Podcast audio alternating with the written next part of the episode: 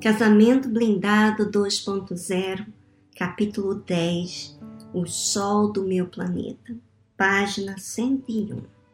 Quando meu pai atendeu o telefone, tentei explicar a situação. Estava em prantos, não conseguia nem falar direito, até porque, quando falamos com nossos parentes sobre problemas, aí é que nos desmanchamos ainda mais de emoção.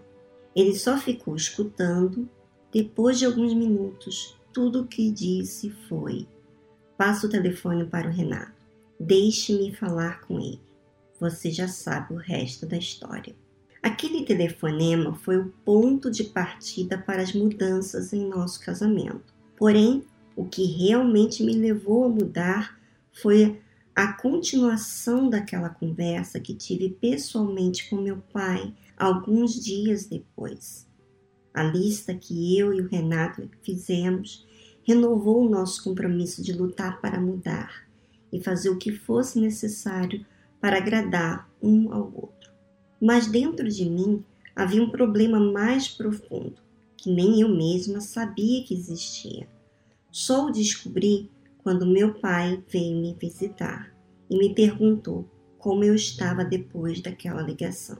Ele nunca foi de se intrometer em nosso casamento, mas por causa do que tinha acontecido, era de se esperar que quisesse saber. Respondi que estava tentando mudar. Não entrei em detalhes, só disse isso mesmo. Para ser sincera, naquele momento eu não tinha tanta certeza se as coisas tinham mudado ou não. Muitas vezes no passado havia dito para mim mesmo que mudaria. Mas passavam-se alguns meses e lá estava eu cobrando as mesmas coisas. Quem me garantiria que ambos fariam a sua parte naquela lista? Percebendo minha dúvida de longe, meu pai então foi direto ao assunto. Nunca me esqueço daquele dia. Estávamos no jardim e ele se virou para mim e disse: Minha filha, homem nenhum gosta que a mulher fique implorando a atenção dele. Você perde o seu valor de mulher. Ocupe-se em ajudar as pessoas. Faça alguma coisa com seus talentos e desenvolva o seu chamado. Foi só o que ele me disse. Era tudo o que precisava ouvir. Descobri que em todos aqueles anos de casamento estava na verdade fazendo do Renato o sol do meu planeta. Como esposa de pastor e a igreja, ajudava no que era confiado, fazia o máximo que podia fazer, mas no final do dia o meu foco sempre caía no Renato.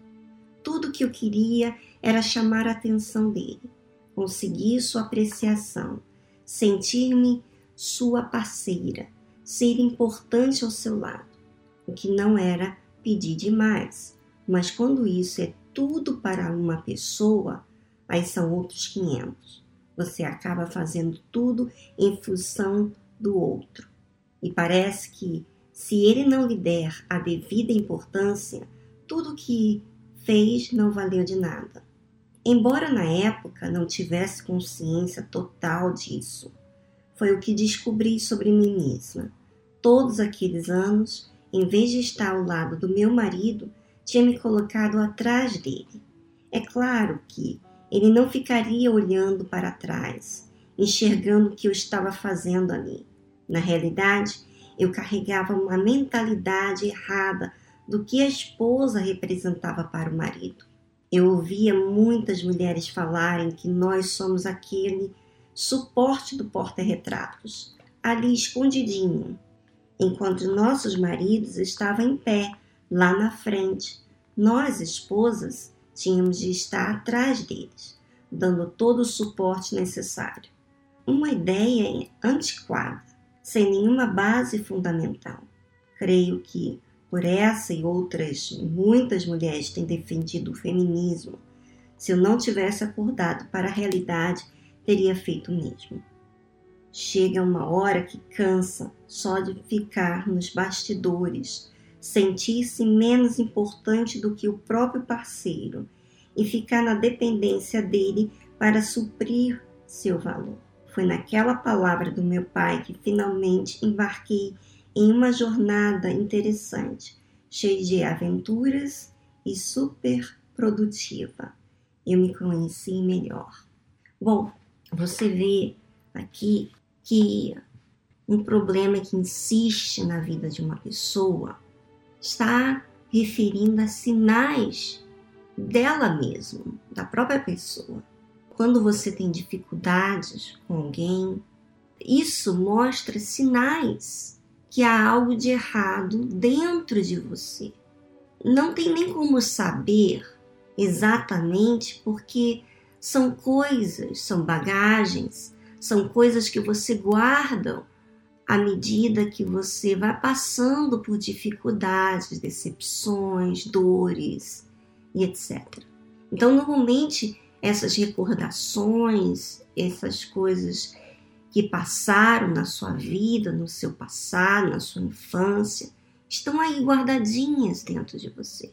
E os sinais de algum problema mostram alguma coisa de errada. Obviamente você vai ter que procurar, você tem que estar disposta a ficar atenta às suas reações, os seus sinais, para então você descobrir o que, que você está guardando, guardando dentro de você. E aqui você viu que enquanto ela estava focada numa necessidade que ela precisava que o Renato fizesse para ela, isso era, era na verdade um sinal de alguma coisa que estava guardadinha dentro dela, mas que ela desconhecia, ela não sabia. E os problemas, minha amiga, nada mais é que ter os sinais de alguma coisa está errada e que você vai ter que procurar. Então, você vê que quando ela ouviu meu pai falar com ela de que ela precisava é, se valorizar, em vez de ficar colada, grudada, focada apenas no Renato. Então, ela abrangeu a mente dela, porque na, na mente dela, ela pensava que ela tinha que viver para ele, para ajudar ele não imaginava que aquilo estava fazendo mal para ela. Quando você está focado numa coisa, às vezes você não tem noção do que você deixa de fazer para si mesmo, né? Ah, o prejuízo que você está causando a si mesmo. Então, por causa do Renato, da falta que ela sentia da atenção dele, ela se frustrava com aquilo. Ia guardando, guardando aqueles aquelas emoções todas, até que um dia isso vinha à baila e causava aquele desconforto de três, seis meses que acontecia essas, esses desavenças, essas confusões, né? Que não entravam em um senso algum. Assim também, minha amiga, quando você tem alguma dificuldade, seja com quem quer que seja, marido, filha, mãe, pais, isso mostra sinais de que tem alguma coisa guardada dentro de você. Aí você entende que você é uma alma. Por isso que essa alma precisa ser salva, porque ela guarda, ela sente, ela age de forma inapropriada por conta das coisas que se passaram com ela.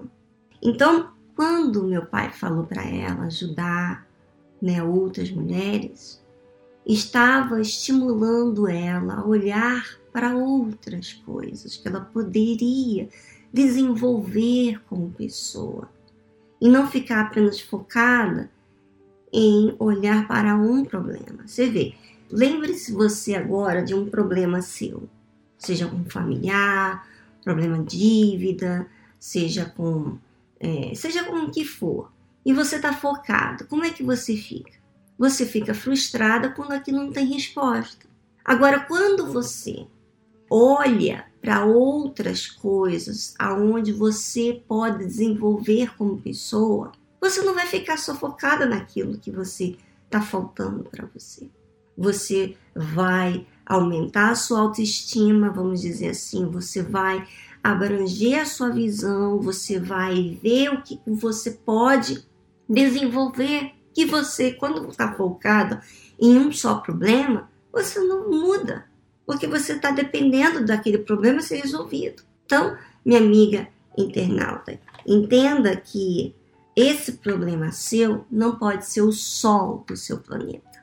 Você tem que é, investir, especialmente, até diria para você investir nesse relacionamento entre você e Deus, porque Ele é a luz.